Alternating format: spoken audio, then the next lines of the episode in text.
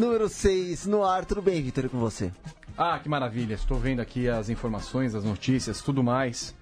Para esse programa 6, pode começar a sua abertura que eu vou passar as informações necessárias logo depois do seu introito geral. Tá, então vamos falar que nesse programa a gente vai falar sobre Fórmula 1.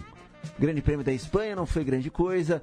Tem o Felipe Massa anunciado na Fórmula E, tem Fórmula Indy também. O Aero Castro Neves vai voltar a andar e vai falar com a gente por aqui. Também Flávio Gomes já já entra por telefone.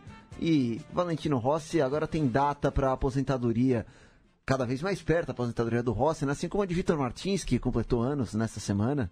Foi bem de aniversário, Vitor? Não, porque foi numa segunda-feira que impede mais o Bebércio funcionar. Até então... parece que dia da semana te impede ah, de alguma impede. coisa. Eu sou uma pessoa correta, ilibada, não, não consumo. É, é.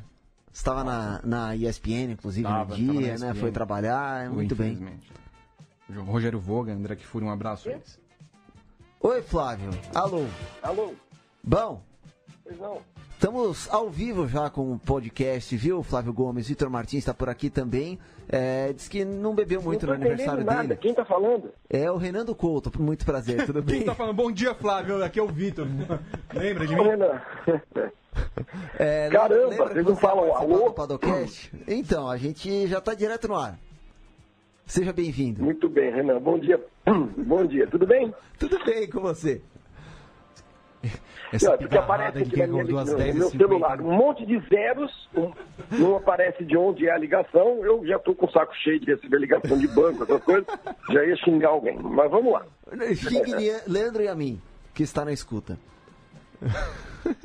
Tudo bem, Leandro? Tudo bem. Salve, salve, salve, Flávio. Bom dia para nós. Ô, Flávio, vamos começar a falar então sobre a Fórmula 1 desse fim de semana. Não foi grande coisa a corrida, né? Deu para tirar alguma conclusão da vitória do Hamilton e do que foi o Grande Prêmio da Espanha? Não foi grande coisa e deu para tirar a conclusão. deu para tirar conclusões eh, bastante é, preocupantes para o campeonato, eu acho. Porque foi a primeira corrida que nós tivemos esse ano em condições, digamos, normais, né? Bem normais sem nenhum safety car é, de última hora, nenhum safety car virtual de última hora, nenhum acidente inesperado que tirou alguém da, da ponta, enfim, foi daquelas corridas bem normais. E nessas condições muito normais, a gente viu uma Mercedes e um Hamilton, na verdade, muito dominante, muito dominante. É, foram 20 segundos para o segundo colocado. É verdade que a temperatura ajudou um pouco, a Mercedes tem tido um pouquinho mais de problemas com, com, com superaquecimento de pneus, a temperatura não estava tão alta, mas foi um pouco preocupante porque talvez as quatro primeiras corridas do ano tenham sido um pouco ilusórias, de tão boas que foram e, e, que permitiram resultados surpreendentes, alguns deles nas últimas voltas e tudo mais. Mas numa corrida muito padrão, muito normal, o Hamilton disparou e foi embora e eu acho que isso é um pouco preocupante. E o ritmo do Hamilton estava muito forte, né, Vitor? Porque ele não deu chance mesmo para o Vettel. É, a gente até tinha comentado no programa sobre como se dá uma variada ali nas posições na largada, como aconteceu com o Vettel indo para segundo, podia virar uma corrida estratégica. E nem isso aconteceu porque o Hamilton disparou. Pois é, mas assim, em relação também ao que o Flávio falou e o que tem sido falado, eu discordo. Eu discordo. É, até porque o que eu vejo no campeonato, até pela essa quinta etapa, que não teve safety car, não teve coisa nenhuma para atrapalhar o rumo da corrida, é que vai ser um campeonato decidido pela Pirelli. É, visto que agora se entende que o campeonato tem uma equipe, que é a Ferrari, que funciona melhor com pneus macios, e uma outra equipe que funciona com pneus médios, ou super macios, no caso, a Mercedes. É, a, a gente viu na realidade o quanto a Ferrari sofreu com esse tipo de pneu numa corrida que foi padrão, né? Então, se a gente pegar, por exemplo, as outras três etapas, o Vettel poderia ter vencido as quatro primeiras etapas tranquilamente. Quer dizer, não a primeira que ele acabou vencendo na sorte, mas as outras três eram do Vettel, não tivesse transcorrido tudo o que transcorreu. É, o que eu vejo é que realmente a fornecedora de pneus da Fórmula 1 vai influenciar decisivamente no campeonato.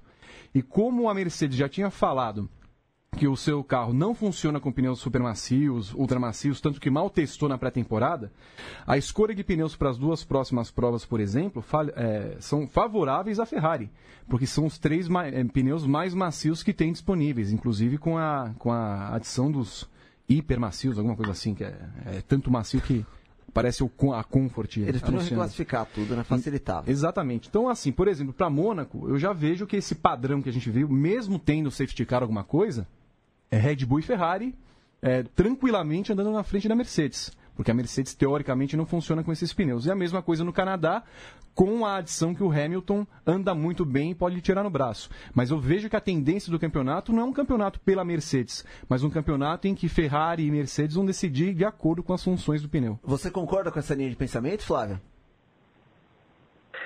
Uh, faz sentido, faz sentido sim. Uh, a gente percebeu isso nessas primeiras corridas o, e nos testes de pré-temporada, mas uh, eu não sei se. se eu, eu, não consigo imaginar que, que, a Mercedes não vá descobrir alguma coisa que faça com que ela ande um pouco melhor com esses pneus, os, os, mais macios, vai, desse, dessa paleta de maciez que a gente tem na, na temporada. Aliás, é, é, é, pneu demais, né? Eu não sei se vocês concordam.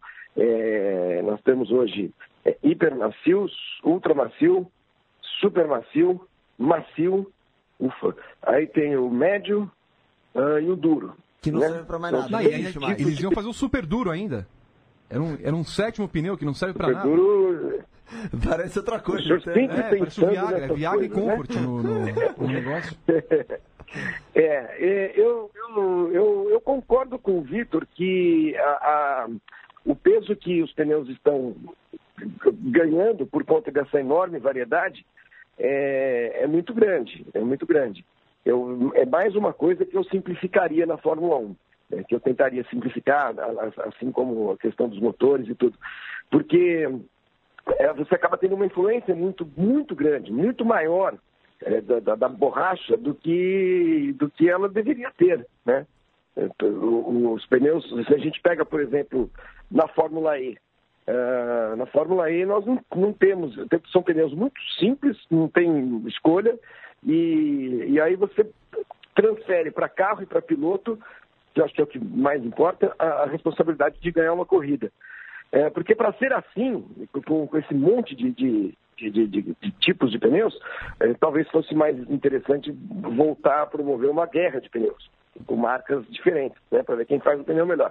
Eu acho um exagero, mas eu acho que é, é, é verdade, isso, isso está acontecendo. A gente tem hoje um- uma equipe, a Mercedes, que não lida bem com um determinado tipo de pneu, mas eu acho que em, em pouco tempo vai conseguir encontrar a forma de ah, andar bem com, com todos eles, com essa paleta toda. E em Mônaco é aquela coisa. Mônaco, ano, ano passado, por exemplo, o Mercedes foi muito mal, né? Ano passado a gente teve Foi. dobradinha da Ferrari lá. E, e o, o Hamilton classificou mal, se eu bem me lembro. Foi sétimo, né? Acabou largando mais não, pra trás. o Hamilton não tinha ficado no Q2? Isso. É? Não, o, o, o Hamilton terminou, E terminou em em sétimo. é. sétimo. Terminou em sétimo, terminou em sétimo. É. Ah, agora, foi só por causa de pneu? Porque o- o- é, é incrível, né? uma pista daquele tamanho, o, o pneu fazer tanta diferença com É, um o ano carro passado bom. foi o entre Vamos eixos da Ferrari, mas- né, Flávio? Que o entre eixos da Ferrari não era mais adaptado à pista de Mônaco. Mas esse ano, por exemplo, o entre Ah, da Ferrari é mais ou é, menos similar ao da, da Mercedes. É, é. Essas coisas são legais na Fórmula 1 também. A gente pode ver esse, esse- esse que o Vitor falou, por um lado positivo, depende, depende do gosto, né? Por um lado negativo. Quer dizer, a Fórmula 1 tem todas essas variáveis, eh, tem gente que é a favor de menos variáveis. Eh, essa variável dos pneus é mais uma. Como são 21 corridas, é um campeonato muito longo, com ti- pistas muito diferentes, é, é mais um elemento de, de imprevisibilidade. Tomara que seja assim. Né? Mas eu acho que rapidamente a Mercedes vai, vai encontrar o caminho e quando encontrar, é, a gente percebe que tem um carro muito mais rápido que os outros. Não, e só para encerrar a questão do pneu, Flávio, acho que é muito chato quando você chega para um público leigo em relação a pneus, você explica uma gama de seis pneus e por fim, quando muda a banda de rodagem em 0,4 milímetros para o pneu não ficar tão. é, não, não deixar pau o pneu, não ter tanta bolha. Então, quando, é- você explica isso para o público, o público não se interessa por isso, né? E se for assim, se for para chegar no final É, do é- é campeonato, para decidir ah, quem que vai usar o pneu mais duro, porque vai ter uma pressão em cima da Pirelli, em algum momento a Pirelli vai falar assim, o que, que nós vamos É, fazer em, em questão de Você pneu? tem razão. é, é muito peso, muito peso para os pneus, né? E, e aí você é, dá, entregar a, a, aos pneus a, a, responsabilidade de decidir um campeonato, me parece que é distorcer uh, a, a, hierarquia de importância de um campeonato de corridas. Quer dizer, você coloca em primeiro lugar pneu, segundo lugar motor, terceiro lugar piloto. Eu acho que é, é, é, é inverter um pouco os, os valores. Acho que o pneu não deveria ter essa importância toda. Mas essa questão de pneu ela é sempre muito complicada em qualquer categoria, né? A não ser que você faça algo como a Fórmula E faz, que é que é, é, é, simplificar a coisa. E mesmo na Fórmula Indy, a Fórmula Indy tem quantos tipos de pneus? Dois? O mais duro e o mais forte. É né? Então, é, é que os pneus também, se a gente lembrar lá atrás, tempo da Goodyear, quando tinha guerra de pneus, eles tinham 15 tipos de pneus diferentes. Só que para vender para o público também, nessa corrida é o macio e o duro e ponto.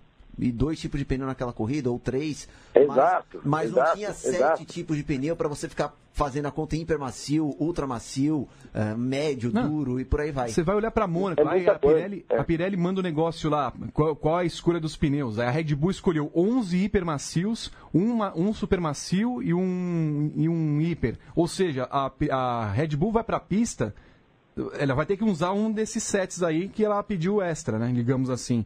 Ela vai, vai pra pista com um pneu que ela não treinou. E aí, para falar desse domínio da Mercedes, é. que você até citou, que você acha que a Mercedes vai achar alguma coisa e vai é, deslanchar no campeonato, a Ferrari perdeu oportunidades né, nesse começo de ano. O Victor até falou, o Vettel podia ter ganho as quatro primeiras corridas até na Austrália. Ele ganhou por sorte, era pro Hamilton ter ganho, mas depois podia ter ganho na China, podia ter ganho no Azerbaijão.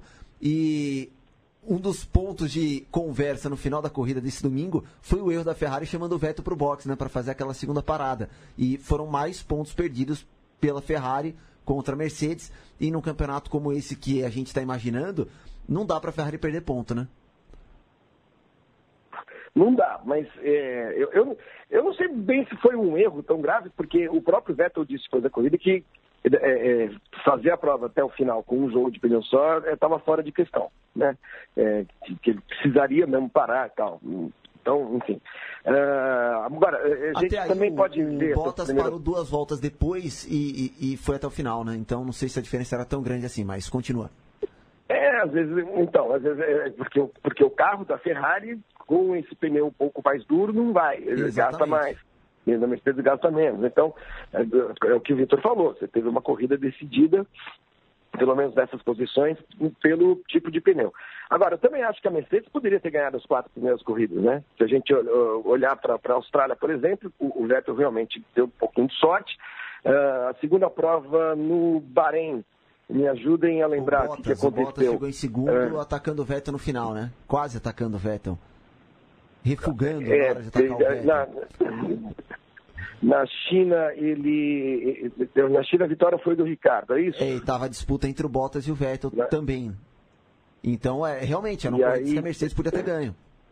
Como é, a Mercedes também poderia ter, ter vencido. É, é, acho que as coisas aconteceram um, um, pouco mal, um pouquinho fora do, do fora da curva para Mercedes nessas primeiras corridas do ano.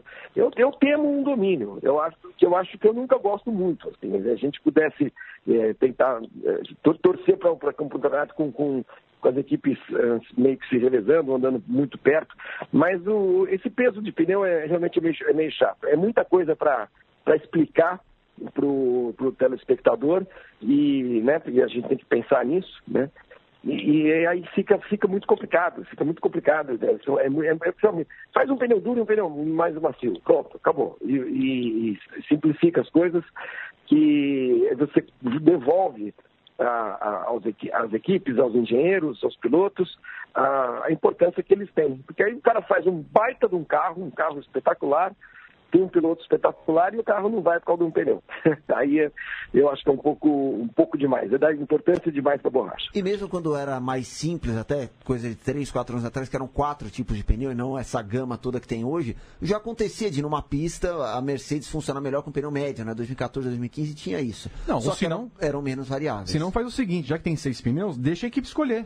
Não dá na mão da Pirelli. Ah, eu quero andar com médio nessa pista. Tudo bem, ó. Você vai ter o super macio, o hiper macio, ó, dura cinco voltas. É, é opção sua. Só que você faz a escolha, eles vão entregar esse pneu para você e acabou. Dentre os seis. Porque aí ficar na mão da Pirelli também para escolher três e dar esse problema no final do ano. Ah, você me prejudicou, você me beneficiou porque você sabe que eu ando com essa borracha melhor. Dá na mão do, da, da, da, equipe escolher dentre os seis e acabou. E a Pirelli vai alegar que tem a preocupação com a segurança, que um pneu numa pista, um pneu muito macio numa pista igual o Silverstone ou Spa vai ter problema, né? E, e, e, por aí vai, então realmente concordo. Pra gente seguir em frente, Roman Grosjean e Flávio Gomes, que fase ele está vivendo? Que horror, que horror. É, essa, essa, as duas, essas duas corridas, a de Baku e essa de essa prova de, do último final de semana em Barcelona, foram realmente trágicas. É, poucas vezes na, na, na, na, história a gente viu pilotos cometerem erros tão grotescos, né, tão crassos, quanto os que o Grosjean cometeu. É, e para piorar a vida dele, o Magnussen, apesar de tudo, das suas, da, da sua agressividade nesse ano, tem conseguido resultado, né? É, é, um piloto que, que é muito instável, né? Ele teve um período, uns dois, três anos um pouco mais uh, tranquilos, né? Depois que passou aquela fase de bater em todas as corridas na primeira volta. E o que ele fez nesse fim de semana foi muito perigoso, muito, muito perigoso mesmo. Poucas vezes vi algo tão perigoso. Você devolveu o carro para a pista no meio de um pelotão em largada, é, quase aconteceu uma carnificina, né? É, por sorte, foram só dois carros atingidos. Acho que a, a punição foi branda para o pro, pro potencial de gravidade que teve aquilo que ele fez. E é um cara que alguém precisa conversar com ele. A Haas está perdendo muitos pontos à toa, né, de bobeira, porque hoje ela conseguiu se colocar, pelo menos algumas corridas aí, como a Force India era no ano passado, uma espécie de de quarta força do campeonato, né? E aí vai perdendo ponto à toa porque o cara está fazendo muita bobagem.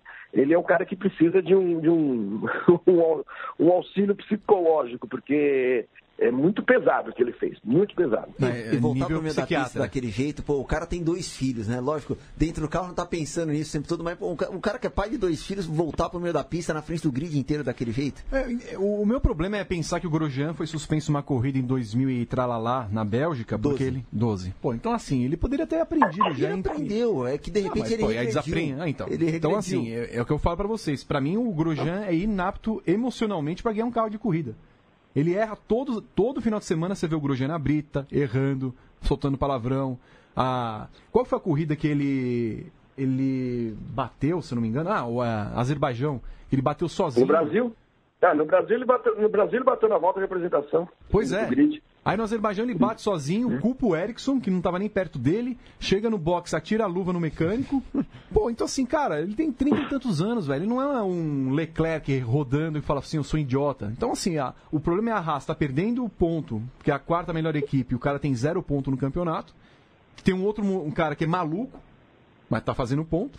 Mas assim, Sexto nessa corrida. E aí o, o Gene Haskell vem de uma escola americana, podia chegar, sei lá, pô, poderia ter o Neil Garden aqui, o Rossi aqui. O Neil Garden outro... fez uma atrapalhada também não, aí, tudo bem, né? tudo bem. acontece, semana, não, acontece. É, não é do... Mas assim, o, o, é o cara olhar as opções que ele tem, e não tem tantas opções também na Fórmula 1, que o, o piloto de testes ele, aquele Santino Ferrucci, que não, não conhece de carro, então é, buscar outras opções, porque eu não vejo como o Grosjean continuar na equipe estando desse jeito.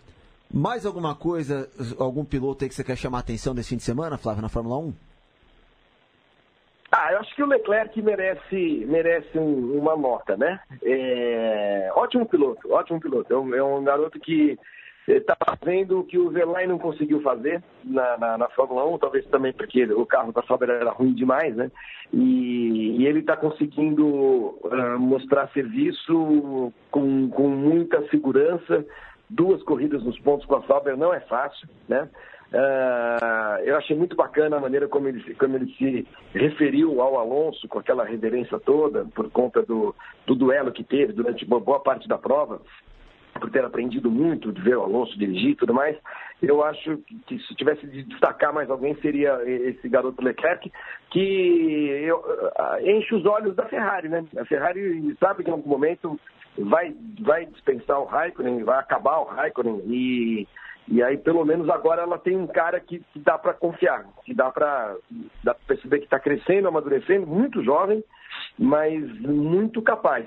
Já se classificou bem, inclusive, foi 14, se não estou enganado no grid.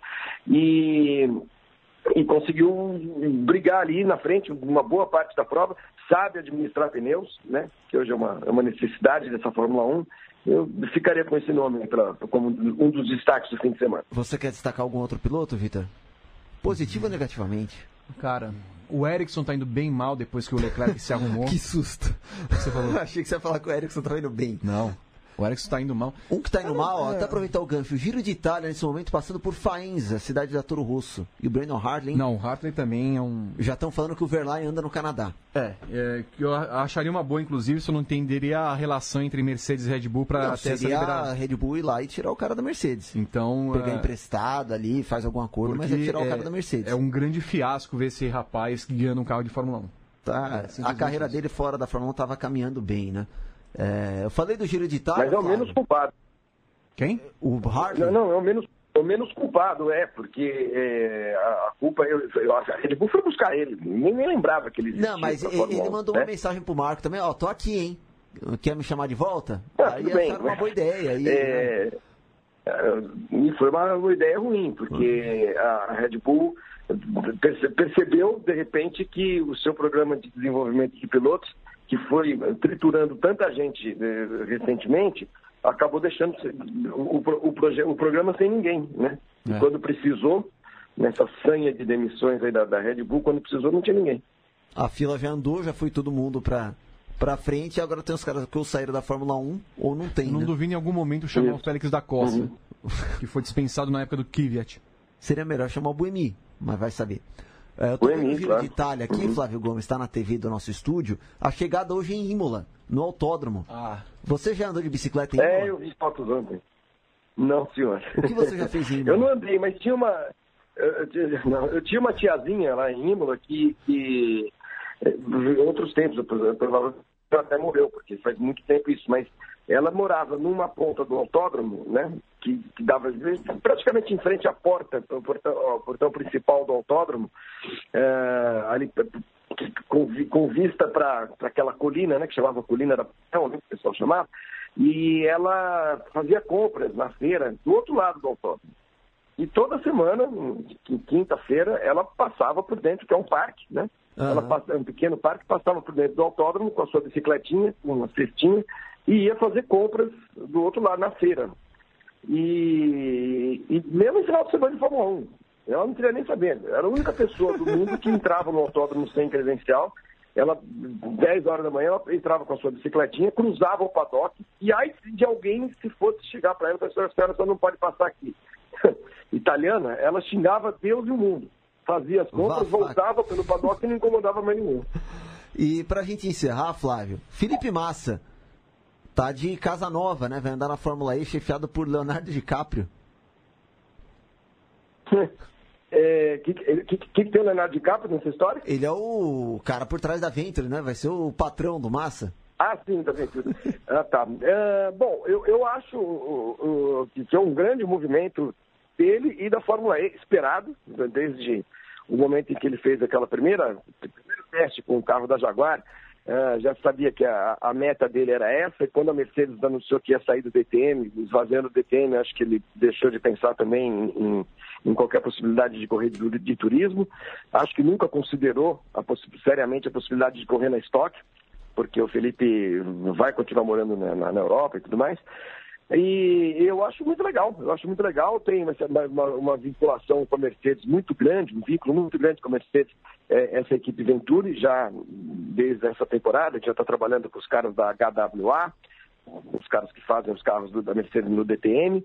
É, Para mim está muito claro que ele vai ser um, um, vai, um piloto ah, é, semi-oficial da Mercedes, que a Mercedes está preparando com muita, com muita cautela a sua chegada à Fórmula E.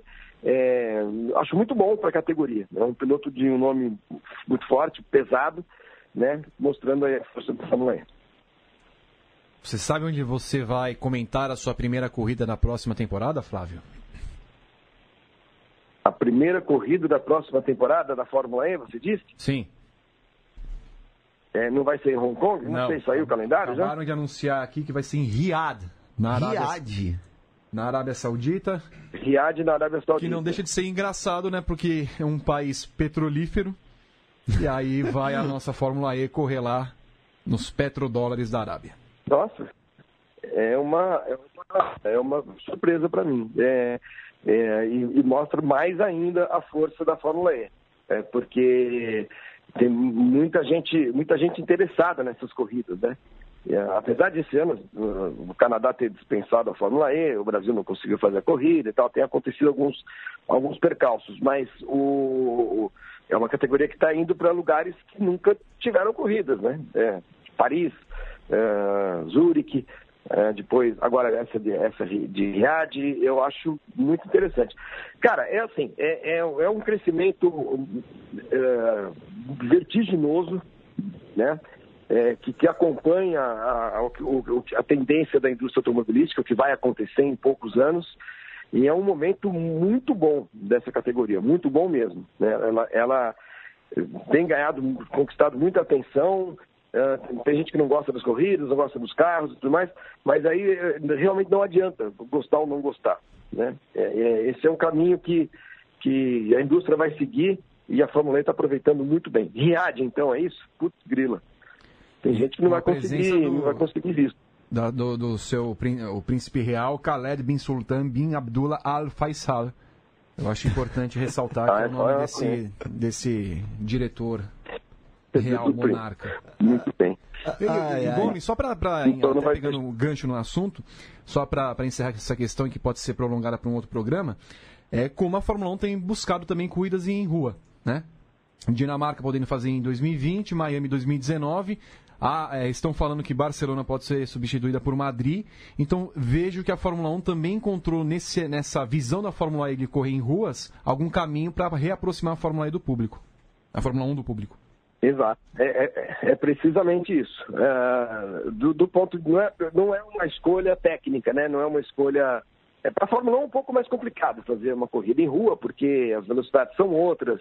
Ah, ah, basicamente porque as velocidades são outras e também porque a, a, a infraestrutura, a logística toda eh, exige mais espaço, Uh, é um pouquinho mais é, é, mais complicado. As pistas têm que ser maiores, bem maiores, né? As pistas da Fórmula E são muito curtinhas. É, então é um desafio um pouco mais complexo fazer uma corrida de rua de Fórmula 1. Mas está na cara que o, o, o sucesso de público, de, de, de repercussão, né? Da, de interferência de uma corrida de rua que a Fórmula 1, que a Fórmula E tem demonstrado, isso está atraindo os caras do Liberty, que também tão, tem um pezinho lá na, na, na Fórmula E, né? Então, é, pode ser uma tendência, sim, para o futuro, pode ser uma tendência. Baku já é um pouco isso, né? É uma primeira, tudo bem que é anterior ao Liberty, mas já foi uma primeira é, mostra de que belos cenários muitas vezes funcionam, são atraentes também para a televisão. Tem coisa mais chata, mais feia do que o Grande Prêmio da China, por exemplo. Exato. Aquela coisa né, é, é, é, inóspita, aquela, aquele fog horroroso, sabe? Aquela reta enorme, aquelas arquibancadas vazias. É horrível. E Mônaco, Aí você pega uma corrida lado, como... gente reclama do cenário, né, Flávio? Mas tem reclama da corrida em si, da procissão, mas é um belo cenário. É um belo cenário, é um belo cenário. Baku é um belo cenário, né? Baku é, um, é, uma cidade bonita e tal. E você pega algumas corridas da Fórmula E é, que, que... Perdemos o Flávio? É, não, tô aqui. Ah, não, Caio, é. Alô? Você, a, a, gente parou quando você estava falando. É, tem algumas corridas da Fórmula E que tem cenários muito sedutores, né? como Paris, por exemplo. Tem coisa mais linda do que você vê as imagens, as imagens de, de, de Paris, né? no, pré-corrida, no, no, no pós-corrida. É, acho que todo esse é, essa ambientação hoje faz parte de um bom espetáculo televisivo. E talvez isso esteja levando a Fórmula 1 a pensar em mais corridas de rua. Flávio, obrigado pela tua participação e até a próxima. Vitor, não esqueça da minha credencial para a Hungria, por favor. Um abraço. Um abraço, sempre esquecerei. Abraço, Gomes. Não. E já já a gente fala um pouquinho mais do Felipe Massa e da Fórmula E com o Pedro Henrique Marum. Só vamos ligar para o Pedro Henrique Marum. Enquanto isso, para enrolar aqui, Vitor. Enrolo. Eh, voltando é na mesmo. Fórmula 1, só um negócio que eu estava vendo hoje cedo, a polêmica que rendeu na Espanha, na Catalunha, com a execução do dinheiro da Catalunha antes da corrida, Sim. é que até pouco tempo atrás, ninguém prestava muita atenção porque não levavam os pilotos lá para frente do, do grid e tal.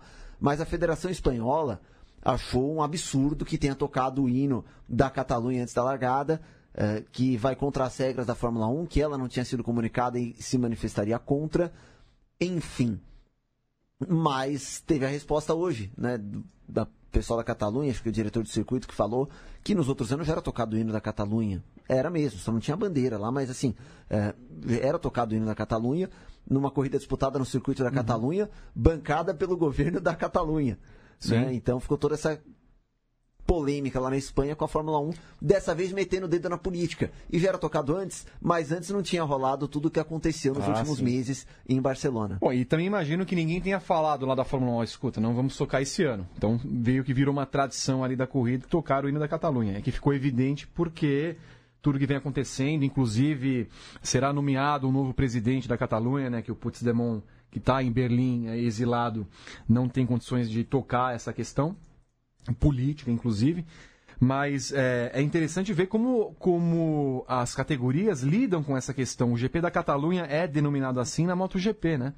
O que seria então é, mais fácil fazer nessa questão? Tirar Barcelona do calendário se continuar dando esse problema na Fórmula 1? Renomear e rebatizar para a GP da, da Catalunha, mas aí viraria também uma questão política da qual a Fórmula 1 não quer se envolver? A Fórmula 1 no cenário da África do Sul, com toda a polêmica. Lembra, o Bahrein, tudo que aconteceu, cancelaram a corrida porque iam tacar bomba na Fórmula 1, mas não, não foi por causa da política que a Fórmula 1 cancelou o GP do Bahrein lá em 2011. O Maru já está conosco. Sim. O Ainda não? Deu uma caída. E ah, caiu. é normal, o Marum ah. é... Só então, só para encerrar essa é questão. Golpe do Marum. Eu, eu entendo que há também uma questão técnica a ser analisada em Barcelona, que as corridas não são boas, e tem havido muitas críticas em relação a isso. Então, talvez Barcelona seja um circuito apenas para que haja testes na pré-temporada e que se faça uma corrida fora de Barcelona para que tenha alguma emoção, já que é, o circuito da Catalunha não entrega corridas interessantes. Está tocando celular aí? Ou... Rodrigo Berton tá me ligando. Ah, por quê? Ele não, não sabe? Não sei. Ah, interessante. É, vamos fazer o seguinte. Ele está no aeroporto, inclusive. É, o Maru já está na linha, agora caiu aqui, ele desligou. Muito obrigado, Rodrigo Berton. Pedro Henrique Marum, tudo bem? Tudo ótimo, Renan, e com vocês? Tudo certo. Por favor, o Flávio Gomes já falou um pouco sobre a ida do Massa. Dá um pouquinho mais de detalhes para a gente do acordo do Massa para correr na Fórmula E? Bom, o acordo do Massa é de três temporadas a partir da próxima, né? Vai, vai ser entre o finalzinho de 2018 e aí a temporada 2018-19, 19-20, 20-21, quando provavelmente já teremos outras novidades, talvez outra geração de carro. A Fórmula E não, não confirmou muito quando pretende fazer uma próxima geração, mas não deve demorar cinco temporadas. E vai capitanear, de certa forma, vai ser o rosto da Fórmula E entrando numa nova geração, numa nova era da categoria, na era da profissionalização. E pensando na competitividade, é um campeonato que está indo para o quarto piloto diferente ganhando o título, com a quarta equipe diferente em quatro anos. O que, que dá para esperar da Venturi? O carro novo vai ser totalmente imprevisível. Mas falando da estrutura da Venturi, o que, que dá para a gente imaginar para o ano que vem?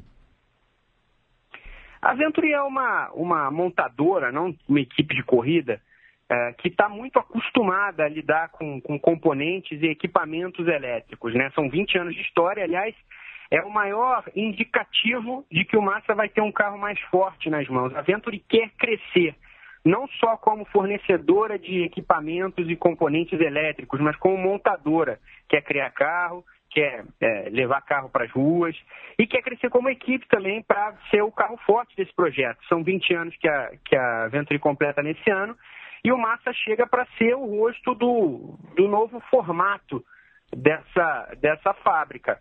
Então eu acredito que a Venturi vai colocar um esforço muito grande para tentar se equiparar é, outras equipes. E vai ter um know-how, é, de alguma forma, ali da Mercedes ajudando, pelo menos nesse começo, com a HWA. As duas, imagino, vão trabalhar de mãos dadas nesse, nesse começo de, de nova geração de carros. Eu acredito que a Venturi viva um momento melhor do que outros nessa história. Eu acho, inclusive, que o carro desse ano é melhor que os outros.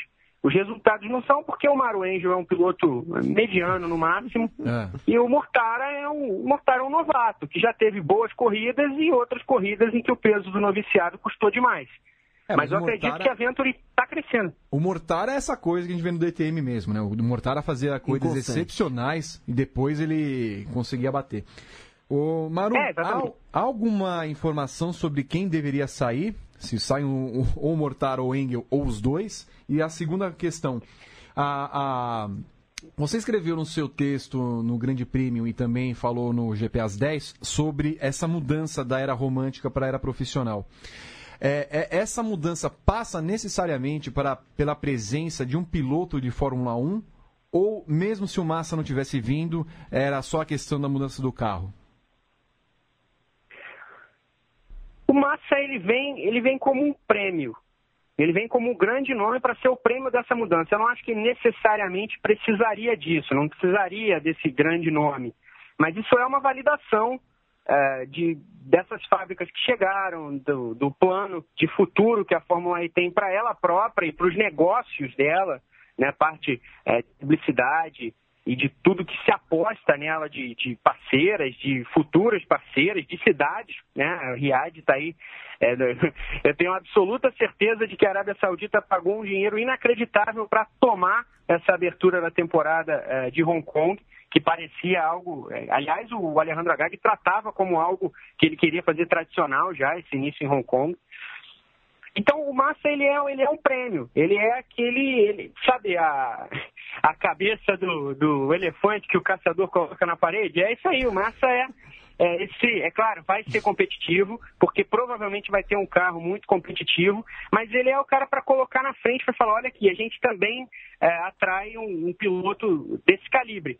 Se o Button quis lá correr no Super GT, se o Weber saiu do EC e preferiu se aposentar, se o Rosberg está aposentado, não quer correr em carro nenhum, o Massa é o primeiro indicativo de que grandes pilotos com grandes carreiras na Fórmula 1 também têm interesse na Fórmula E. A Fórmula E é uma alternativa e é para ser levada a sério.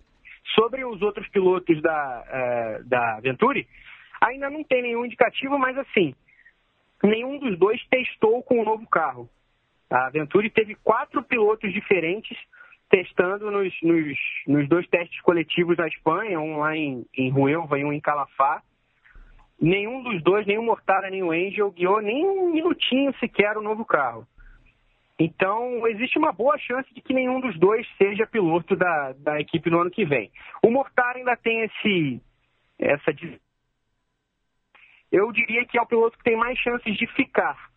O Angel é muito, eu vejo como muito boa a chance dele guiar na HWA, porque já conhece o carro, porque já conhece o equipamento de certa forma, embora não tenha guiado o carro novo, conhece os meandres da equipe, do que se faz ali, e de repente é um cara bom, e foi piloto da, da Mercedes no DTM, então é um cara bom de repente para pegar um primeiro ano do projeto e, e não sair da inércia. Mas eh, o Massa talvez seja realmente o único desses três pilotos que, que esteja na equipe na próxima temporada. Marum, rapidamente, pra gente encerrar a Fórmula E. Nesse fim de semana tem etapa, Berlim. Fala pra gente dessa corrida. É uma corrida que teve diferentes vencedores até agora na, na sua história. O Lucas de Graça é alguém que sempre andou muito bem, né? Foi, foi, fez três pódios, uma corrida que ele ganhou e foi tirada lá no, no, no erro da equipe. Mas o, o Sam Bird é que tem, tem alguma esperança de levar o campeonato vivo ainda para as etapas finais. Ele precisa, precisa agir, precisa tirar essa diferença, essa diferença do, do Jean-Eric Verne. É, no ano passado, o Félix Sosenquist guiou muito bem, mas em Berlim né, devia ter ganho as duas corridas, foi rodada dupla. Acabou um erro da equipe custando um, a segunda vitória, que ficou com o Buemi. Mas, mas, sinceramente, não acredito que ele possa operar um milagre e voltar para o campeonato, não. A pista é aquela que, que todo mundo conhece desde a primeira temporada, né? A pista mais antiga da Fórmula E, no aeroporto de Tempelhof. Aquela coisa com aviões lá no, no backdrop e tal. É uma pista muito, muito sedutora, muito divertida de, de assistir por todo o panorama que ela oferece e pela pista em si. Tem ponto de ultrapassagem, tem hora para ser rápido, tem hora para ser técnico, é bem legal. Então eu espero uma corrida que vá definir rumos da temporada. A gente pode ver o, o Verne caminhando para o título, ainda que não abra muito mais do que ele já abriu. A gente pode ver o, o título é, se, se desenhando de fato na nossa frente. Marum, obrigado, até a próxima. Até a próxima, Renan. E Pedro Henrique Marum já não está mais conosco, mas Rodrigo Berton, o Ah, que, não, que não é você estava possível. me ligando?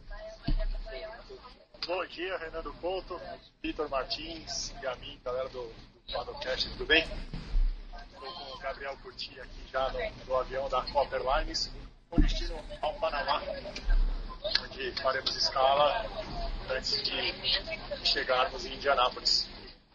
Como é que vocês estão? Tamo bem, como você tá sério, você tá nervoso, tá com medo do voo, o que que é que você tá tão contido assim? Você não é assim, Rodrigo A Berton. cloaca pisca. É porque estão fechando o embarque já e daqui a pouco a gente toma bronca das, das comissárias.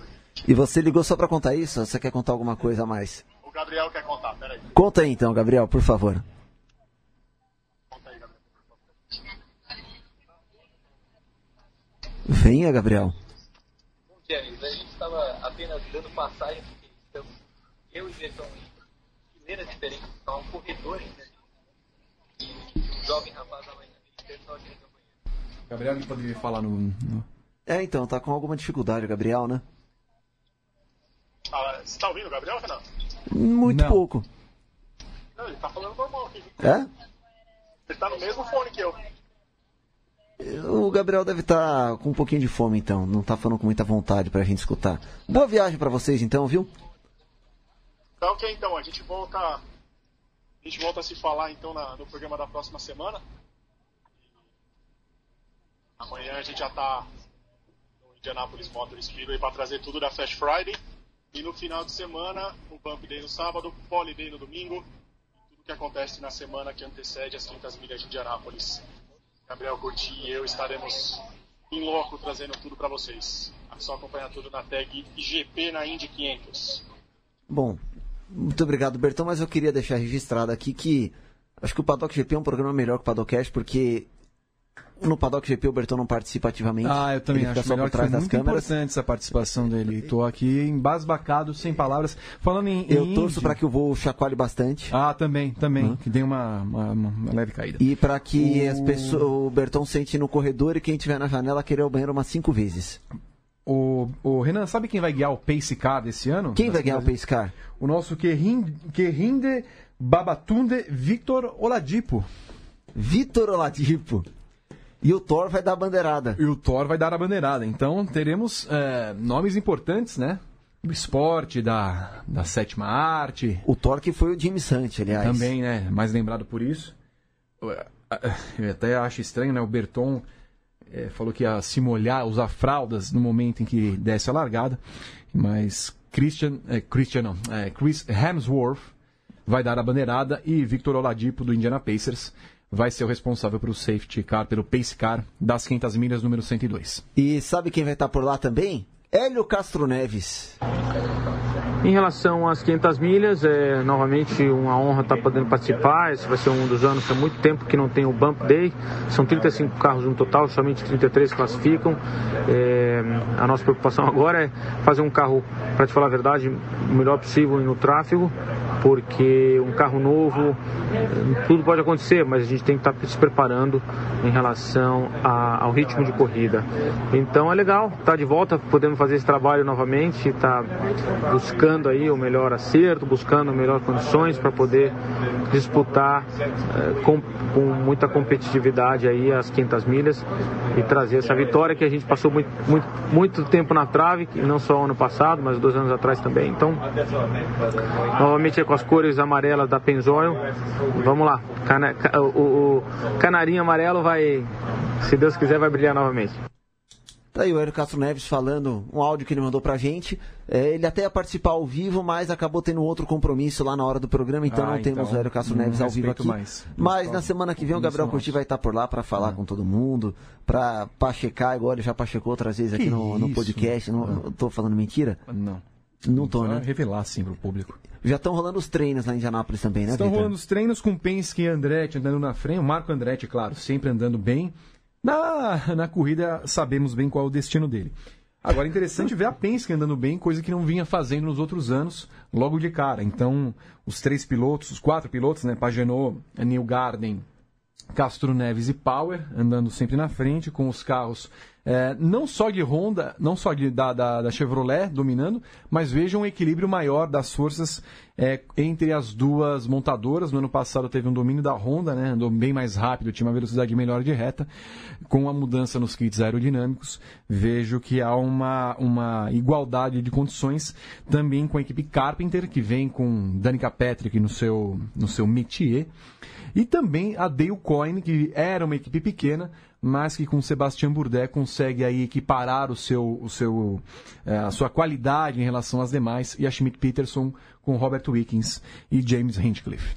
E o Castro Neves também falou um pouquinho para a gente sobre esse começo dos treinos lá em Indianápolis. Como é um carro novo, tá todo mundo aí é, tentando vários tipos de uh, diferentes acertos. Uh, obviamente, quem encontrar um acerto é, possivelmente positivo é o caminho que todo mundo vai acabar indo. Uh, mas no momento está é, é, tá, tá interessante pelo fato de o carro ter uma uma sucção muito grande atrás, atrás de vários carros, então quer dizer, muita gente. E o balanço com pneu novo se torna ainda mais tranquilo para você ter habilidade de fazer uma volta rápida. Então muita gente, esses tempos obviamente não são tempos é, sem vácuo, né, são tempos com vácuo, a gente até que tenta, e isso depende muito, tá? se você consegue 10 carros na frente, você consegue uma volta boa. Se você consegue somente dois, três carros, ou um carro, como foi no meu caso,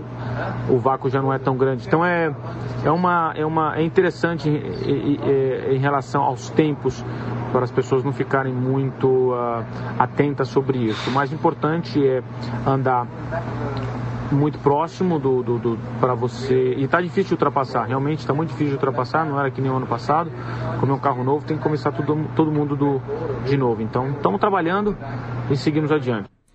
Hélio Castro Neves vai em busca da quarta vitória dele. Aliás, ele está empatado agora com Will Power em vitórias pela Penske. 30 vitórias para cada um depois que o Power ganhou no último sábado o Grande Prêmio de Indianápolis.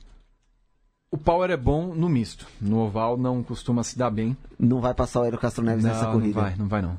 É, ele tem grande chance nessa corrida. Uh, eu, eu, vejo que o fato do, do Hélio fazer uma prova sem se preocupar com o campeonato é um fator que, que dá a ele mais possibilidades, não precisa pensar tanto é, ao chegar no final do ano, ainda que ele não tivesse ganhado nenhum dos campeonatos que ele disputou.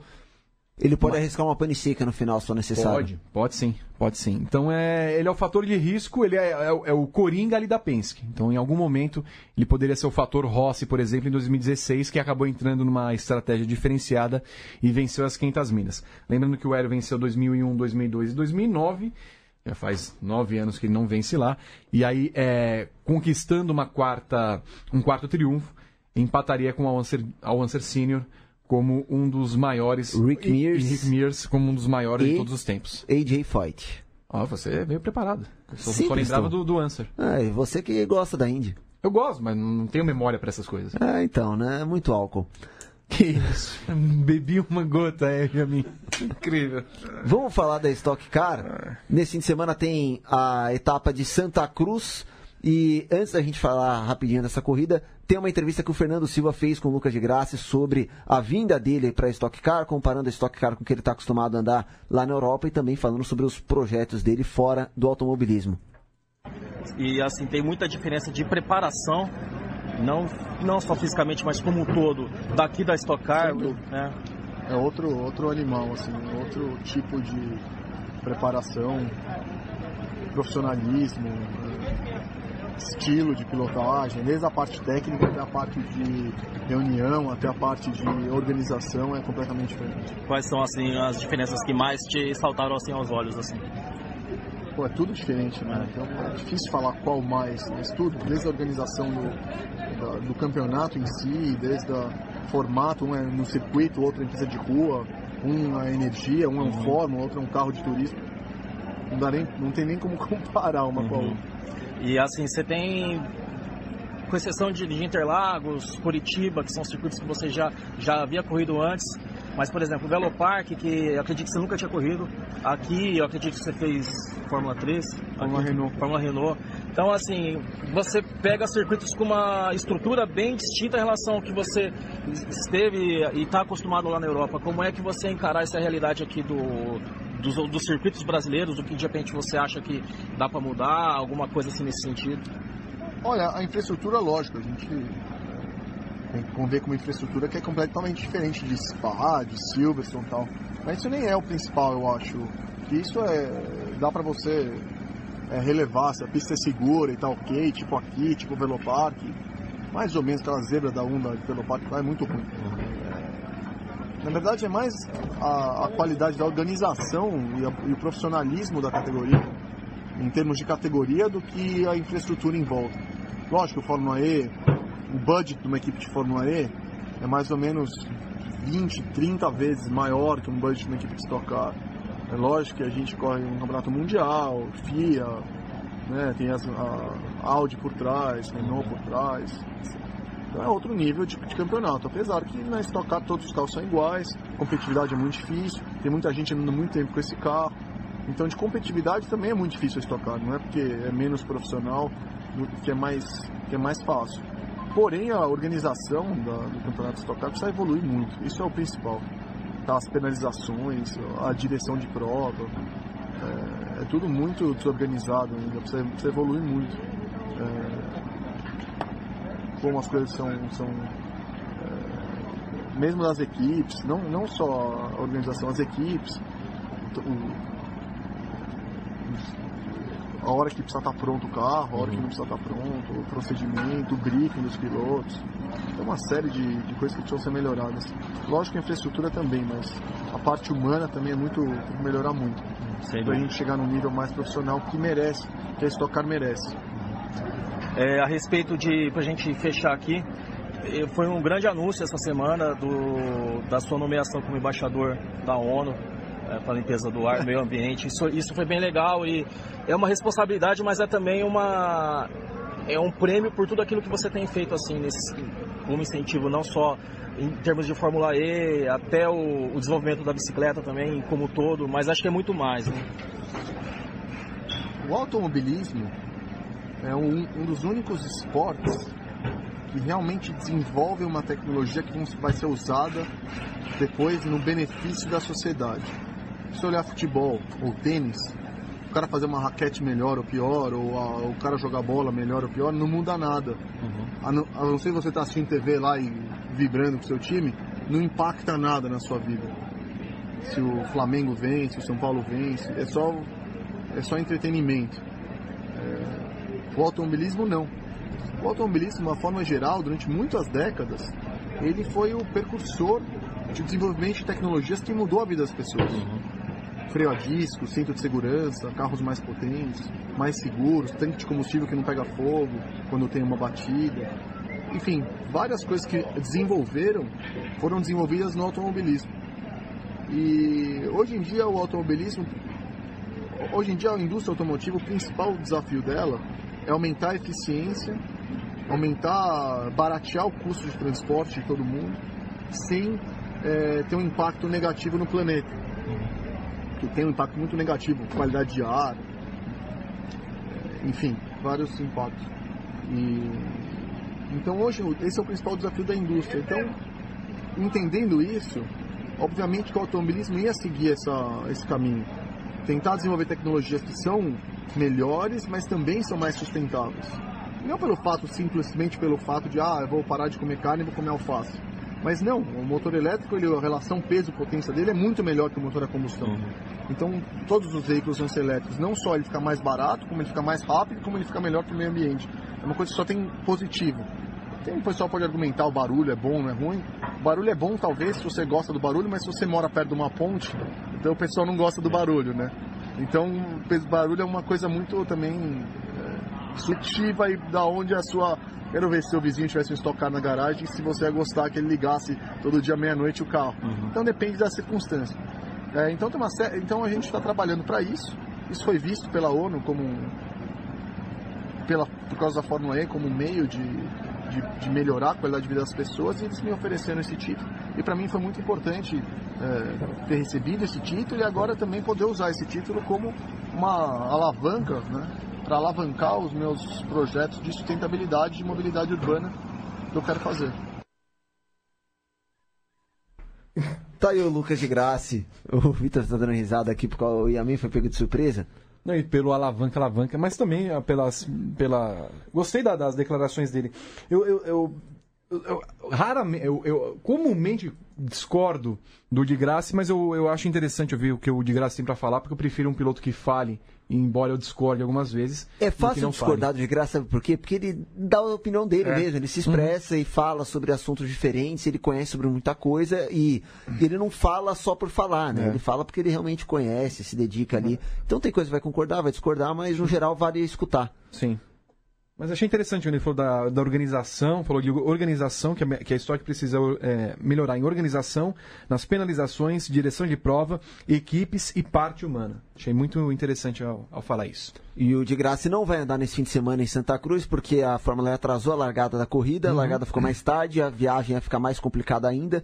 Então o de graça não vem para essa corrida, ele está em quinto lugar no campeonato. O Nelson Piquet vem, o Nelson Piquet É. vai fazer a viagem de Berlim para Santa Cruz Considero para um grande erro. Inclusive, eu acho que é isso que a Stock Car precisa melhorar.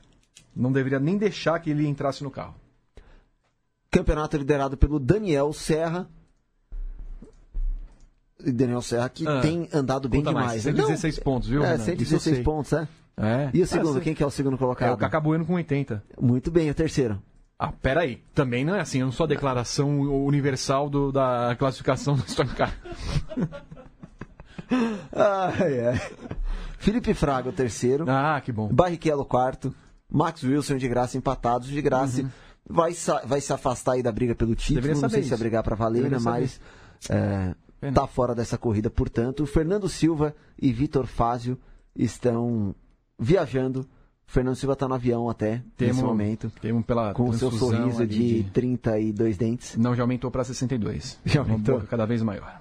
Juliana Tesser agora conosco, porque é hora da gente falar da MotoGP para fechar o programa dessa quinta-feira e falar do Valentino Rossi, Ju, que anunciou a data da aposentadoria. Tá longe ainda. Ele tá fazendo a conta igual qualquer cidadão comum, né? De, co- contando os dias aí para aposentadoria, faltam dois anos e meio agora. Tudo bem, Ju? Tudo bom, Renan? Tudo bom, Vitor? Pessoal que acompanha o Palocast. Eu acho que a declaração do Valentino não chega exatamente como uma surpresa, né? Eu acho que já tem alguns anos aí que ele tem, digamos assim, preparado a gente para esse momento. Todo ano que ele renova um contrato, ele fala assim, ah, acho que esse é o último. Aí depois, ah, não, acho que esse é o último. Ah, não, esse é o último. Talvez essa seja só mais uma dessas declarações, né? Ele disse que, que ok, esse é o último, mas eu acho que vai depender muito da, da performance dele, da condição da, da Yamaha. Se a Yamaha estiver forte, ele sentir que é capaz de continuar, eu não acho que ele pare. A gente já viu isso acontecer outras vezes, né? Ele dizer que, ah, não, agora eu vou, e aí não vai coisa nenhuma. Mas, de qualquer forma, eu acho que é efetivamente a primeira vez que ele é mais firme em dizer assim, não vai ter outro contrato. Vamos ver, né? Eu acho que depende muito da performance dele. Eu acho que o Rossi ainda é um cara que contribui para a Yamaha, ainda é um cara que contribui com o esporte. A idade dele, eu não vejo como um fator decisivo para a performance dele. Eu acho que hoje os resultados que ele tem são muito mais condicionados não só pela performance da M1, como também do grid. Esse é um dos grids mais fortes que ele encontrou na carreira dele. É, não só em termos de marcas, mas eu acho que o, conjunto da obra toda, se você- olhar o grid como um todo, então tem vários títulos reunidos, vários pilotos de ponta, vários pilotos capazes de vencer. Então acho que isso também condiciona muito mais os resultados dele do que a própria idade. E ele quer o décimo título, né, Ju? Ele quer o. É, esse é um sonho olímpico, né? É, um, é uma vontade dele. Ele, quando ele foi para Ducati, a ideia dele era vencer com um projeto 100% italiano. Acabou não dando, ele encontrou as, as portas abertas da, da Yamaha para voltar e continuar perseguindo esse sonho. Em 2015 ele tentou, chegou perto, né? Faltaram cinco pontinhos aí. Chegou perto e, e continua tentando. Fisicamente ele sente que ele ainda é capaz de fazer isso, mas aí é aquilo que eu falei antes, né? Conta muito a performance da moto e o conjunto do grid. E a performance da moto hoje não ajuda ele a encarar um grid, e também não ajuda o Vinhales, tudo, né, por, por assim dizer, a encarar o grid que a MotoGP tem hoje. E tem uma outra marca que seria legal se ele alcançasse também. Se ele conseguir o décimo título, ele possivelmente chega nela, que é que ele tem 89 vitórias na MotoGP, né? Contando também as 500 atrás. Se ele chegasse a 100 vitórias, ia ser algo legal demais. Quer falar sobre o Rossi, Vitor? Não, eu queria perguntar duas coisas para Ju. O Rossi, essa lenda, mas eu queria a respeito da, de duas atualizações. Como é que está a questão do Dovizioso na Ducati? E como é essa volta, né? Parece que foi anunciado hoje, isso mesmo, da MV Agusta ao Mundial após mais de quatro décadas de ausência. Começando pelo Dovizioso, o Dovizioso disse hoje que teve uma aproximação com a Ducati, que ele sentiu muito apoio de vários, vários departamentos né, da fábrica e que então a renovação está próxima. Eu acho que seria um erro assim, gigantesco da Ducati perder o Dovizioso, especialmente nesse momento, porque ele é o cara que apostou nessa moto, que contou bem ou mal o desenvolvimento do time e que não seria justo, né, vamos dizer assim, que na hora que, começa a colher os frutos a gente perde o cara, não faria o menor sentido. Em relação ao Emílio Augusta, o Zari, que é o chefe da Ford, ele já busca essa parceria há muito tempo. Um tempo atrás, o cara que coordena o, o projeto da MV no Mundial Superbike chegou a dizer que o Kuzari não era o cara para fazer isso, porque o Kuzari ele tem uns probleminhas, digamos assim, com o fisco italiano, ele chegou a ser preso uns anos atrás, mas parece que ele tem uma relação próxima com o chefe da, da MV Agusta.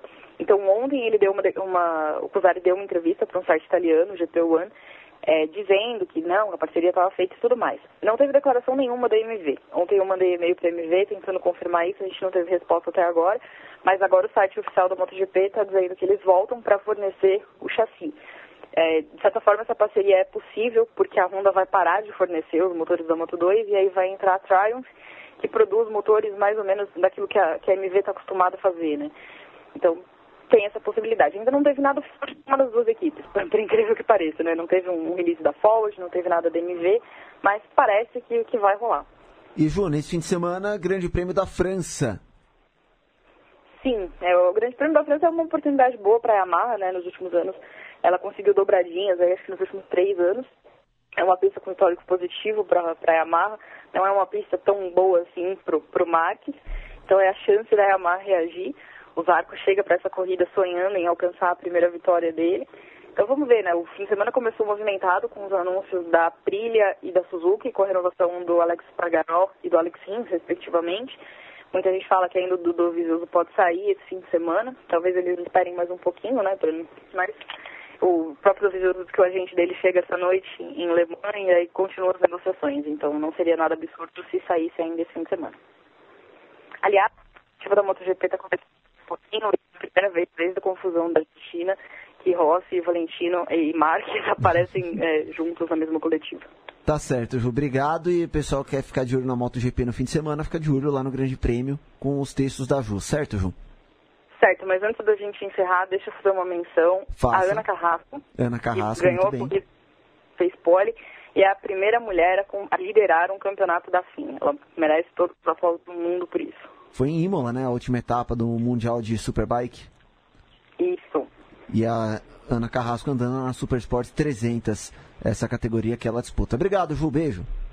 Beijo. Então, acho que é isso no Padocast dessa quinta-feira.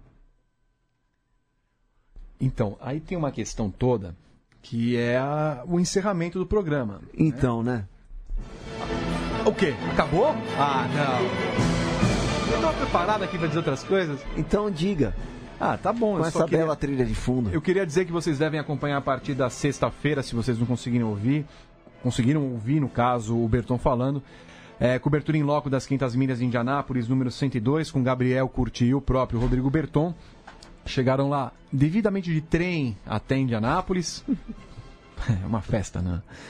E aí você vai ter mais de 10 dias de cobertura em loco, vídeo, textos, entrevistas exclusivas e tudo mais no Grande Prêmio, no- na fanpage, no Twitter, no YouTube. Então, não percam essa cobertura especial. Teremos Bump Day, né? O, não Bump Day em si, mas a, a eliminação de dois pilotos. Dois serão chutados. Dois serão devidamente amaldiçoados, e Defenestrados. defenestrados. E devem ser Zachary Clement de Mello e Pipa Man, segundo consta. Ou até Kyle Kaiser, essas três figuras inomináveis do, do automobilismo.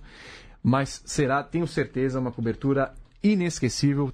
pros dois também, pra mim, que não aguento mais os dois. E você que terminou de escutar o podcast agora, se você ainda não assina o nosso feed, assine o nosso feed no iTunes ou em qualquer outro aplicativo. Avalia também a gente, deixa cinco estrelas pra gente, porque esse podcast é maravilhoso. É, o Vitor Martins é fora de série. Hã? É mesmo? é mesmo, olha só. Primeiro elogio em nove anos que você faz, ainda bem que. Tudo bem. Obrigado.